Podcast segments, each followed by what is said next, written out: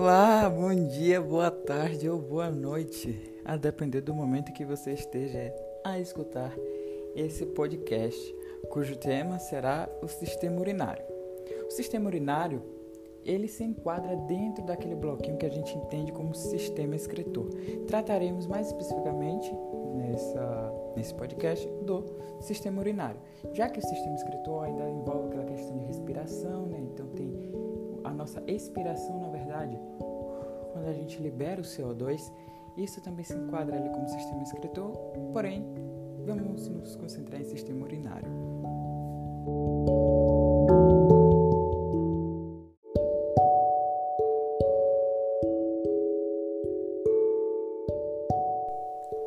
É composto no sistema urinário uma variedade de órgãos, dentre os quais a gente pode citar aqui os rins, que têm como sua unidade funcional os néfrons.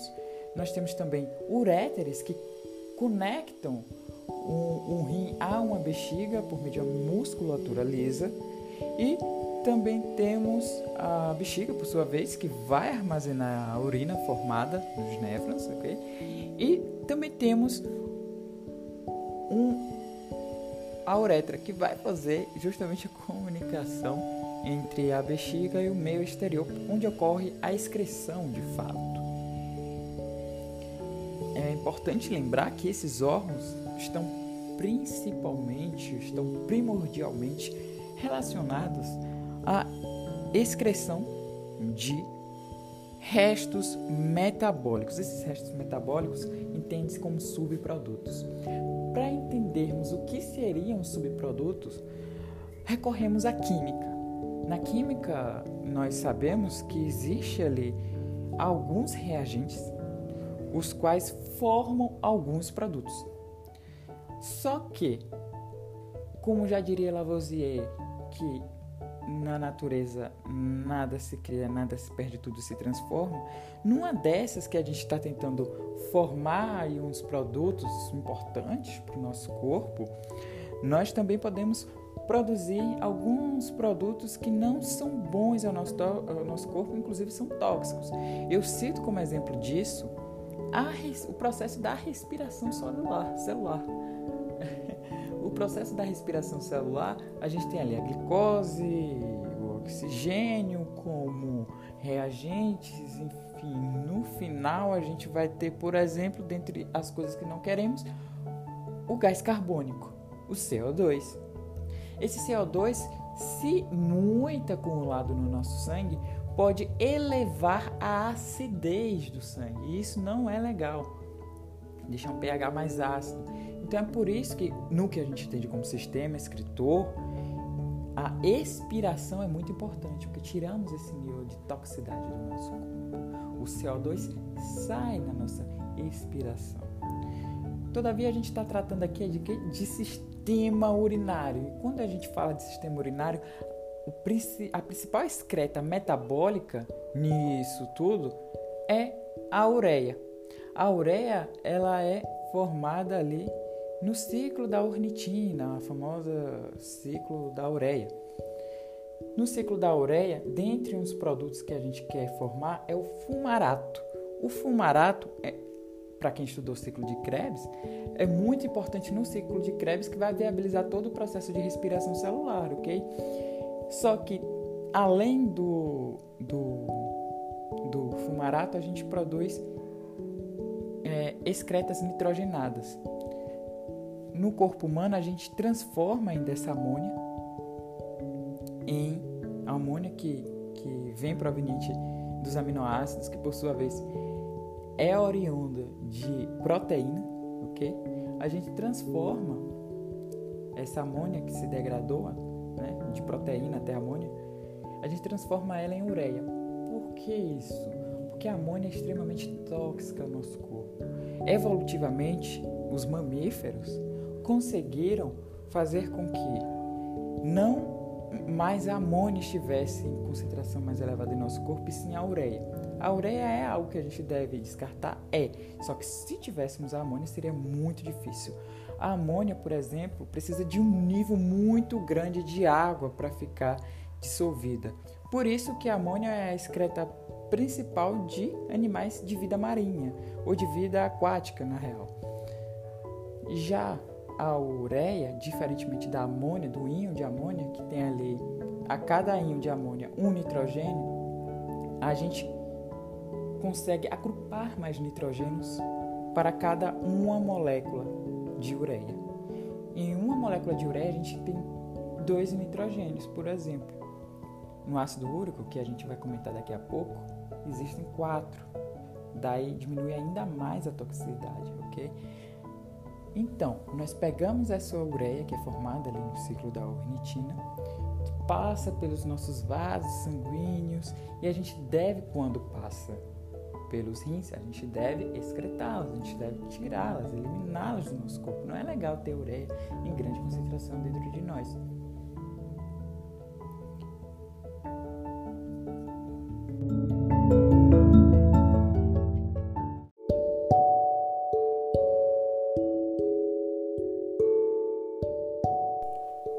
plasma sanguíneo, que contém ali a água, sais, vitaminas, aminoácidos, glicose, proteínas, ureia, creatinina e prótons de hidrogênio, chegam até os rins, esse, esse composto sanguíneo chega até os rins através da artéria renal, uma repartição do que é a artéria aorta, aquela que sai com muita pressão do coração.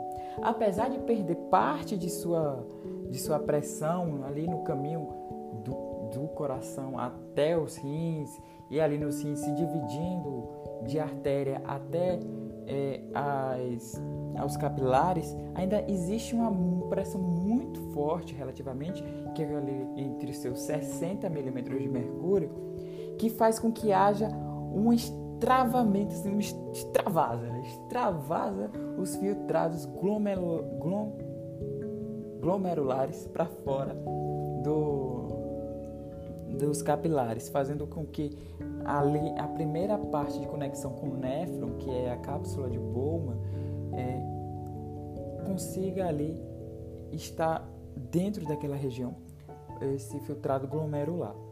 Nisso que entra no filtrado glomerular, a primeiro contato que foi na cápsula de Bowman, ele chega aí para o túbulo contorcido proximal. Lá nesse túbulo contorcido proximal, em sua estrutura morfológica, né? E aí eu trago muito dessa parte de que a gente entende pelo tecido epitelial, tem muitas microvilosidades. Muitas microvilosidades que fazem com que haja uma superfície de contato muito grande daquele líquido que está vindo, né? Ou seja, se vem água no filtrado glomerular, vem líquido. Dentre tudo que está no plasma, a única coisa que não vem para o filtrado glomerular, é, que vai passar pelos néfrons, é a proteína, porque se trata de uma substância muito grande, né? Então a proteína não vem. Tanto é que se em seus exames de sangue você vê que tem proteína ali na sua urina e tal, é bom você dar uma olhadinha aí direitinho e verificar seus exames. Você pode estar com alguma complicação aí é, na função renal, ok? Enfim, esse filtrado glomerular que passa pela cápsula de Bowman entra ali em contato com o tubo contorcido proximal, que tem bastante microvilosidade, que faz a superfície de contato aumentar consideravelmente, a fim de que, porque tudo que a gente vê em nosso corpo a gente tem que pensar, evoluiu para isso. Agora evoluiu com qual finalidade? A finalidade de ter microvilosidades no túbulo, contorcido proximal é para absorver bastante daquilo que já tem no filtrado glomerular. Porque se a gente observar bem, olha só, vai a água embora. A gente não quer mijar toda a água que no nosso corpo, entendeu? A gente, enfim, senão a gente ia ficar, enfim, muito desidratado. Então a gente tem que capturar o máximo possível de água que a gente possa ter. Alguns sais a gente sabe que é muito importante para a manutenção da homeostase no nosso corpo, vitaminas, enfim, é muito importante também. Então o que, que acontece? Nessa, nesse tubo contorcido proximal, há bastante absorção de glicose, a fim de não deixar com que a glicose, glicose vá para a urina.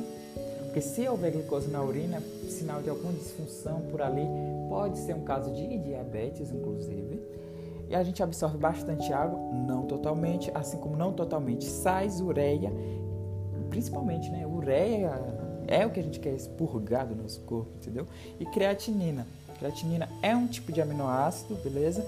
Que a gente, por algum motivo, tem que excretar. Aminoácidos em geral não é comum também. Aminoácidos devem ser retidos ali no túbulo contorcido proximal, que é a primeira partezinha ali do néfron, propriamente dito.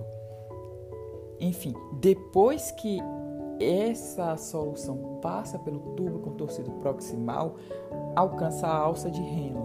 A alça de Henle faz com que promova ainda mais a absorção de água, beleza? Porque entende-se ali que agora a gente só tem elementos que vão para a urina, ok? Que são os íons, os sais, enfim, é, a água, a ureia, a creatinina. Ali há mais absorção de água ainda e depois vai para o túbulo contorcido, essa solução vai para o túbulo contorcido distal, onde por transporte ativo vai haver é, relativamente uma grande quantidade de captura do, do NaCl, do sódio, ok? Depois do tubo contorcido distal, aí sim vem o ducto coletor.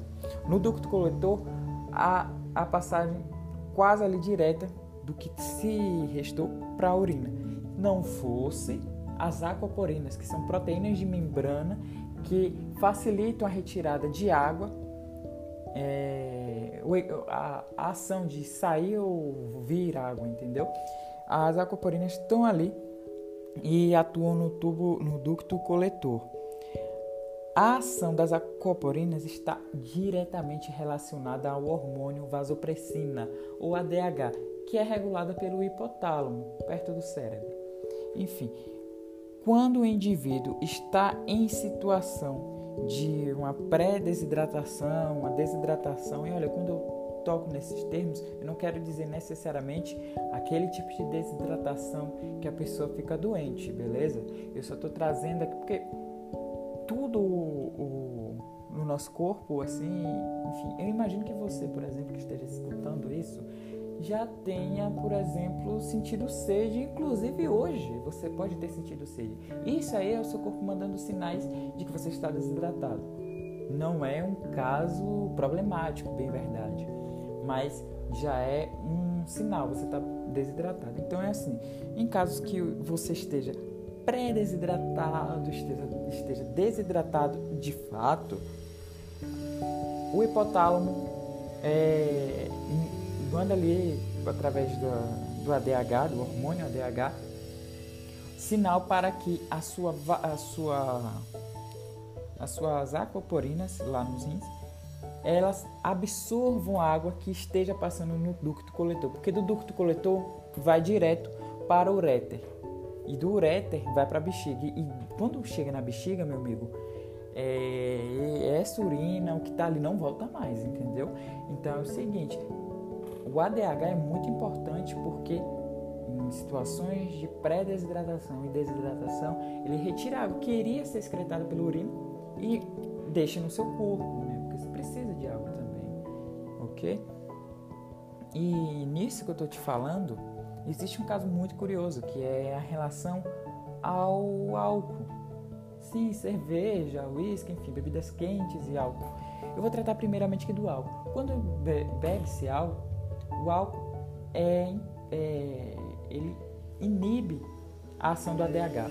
Se ele inibe a ação do ADH, a, a, as aquaporinas não conseguem é, retirar o, o, fluxo de água que está passando ali no ducto coletor para transportar para o corpo novamente. Então, se for de você desidratar, meu amigo, você vai desidratar. Então, você geralmente vê ali uma festa e tal, a galera bebendo cerveja, mas também com água na, na mão. Isso é para evitar que o corpo se resseque, ok? Com bebidas. E o álcool é assim: o álcool em, em si tem muita quantidade de água envolvida. Então, acaba sendo meio que compensatório, não tão bem assim, ok? Que a água da própria cerveja seja excretada.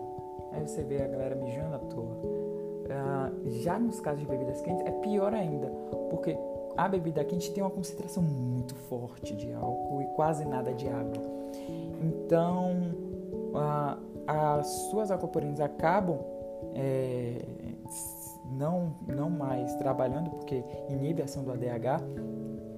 E aí, é, para que a concentração da bilirrubina não fique tão forte assim, acaba que muita água do seu próprio corpo é jogada fora. Então você fica com a ressaca ainda pior, aquela dor de cabeça terrível, é, porque pouco fluxo sanguíneo está passando ali pelo seu cérebro, não é o, a hemodinâmica ideal, entendeu? E isso tudo acaba dificultando muito o seu processo de equilíbrio corporal, enfim. Então é isso que acontece. Depois que passa do ducto coletor, só recapitulando, aí a urina já passa pela uretra, que é, como eu falei anteriormente, é de uma musculatura lisa que encaminha essa urina para a bexiga, onde vai ser armazenada, ok? Na bexiga ali armazenada, há um certo controle da gente, a gente não, não é porque chegou a urina que a gente está urinando logo, entendeu? É, mas é, chega um momento que muito, se tiver muita urina ali envolvida, é, existem ali receptores, enfim, neurônios que mandam sinais ao cérebro e o cérebro fala, é, fala não, né? Mas induz a sua vontade ainda maior de urinar.